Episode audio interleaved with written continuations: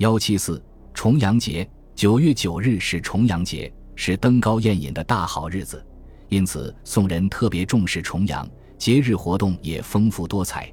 大致有赏菊、送菊糕、登高游玩。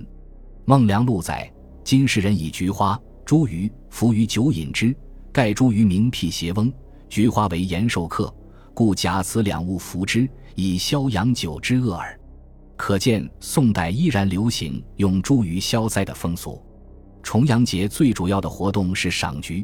晋中与贵家皆于此日赏菊，士庶之家亦不一二株玩赏，就连饭店酒楼皆以菊花附成洞户。当时菊花品种极多，有七八十种，香气沁人且耐久。当时属于精品的有万灵菊，白黄色蕊若莲房；桃花菊，粉白色。木香菊白而檀心，喜绒菊纯白而大，金陵菊黄色而圆，金盏银台菊白而大心黄。此外，在南宋的宫中，仅在一个殿就排列万盘菊花，还在晚上点菊灯，规模如同元宵节。重阳节庆，宋人还流行蒸糕。北宋汴梁用粉面蒸糕，上插剪彩小旗，掺干果麦，如石榴籽、栗子黄、银杏。松子肉等，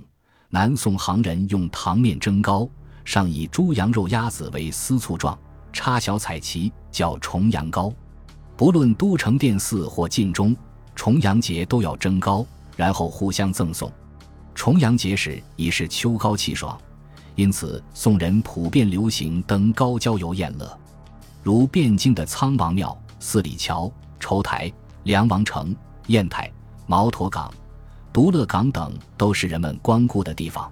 除了上述传统的节日外，宋人也有因季节不同而设立的节日，如立春行春之仪、元宵灯展出城探春、二月一日中和节、春社、秋社、七月十五中元节、立秋、十月一日出城享坟、立冬、冬至、十二月初八的腊八等，均具有自身的民俗内容，且亦有丰富多彩的娱乐节目。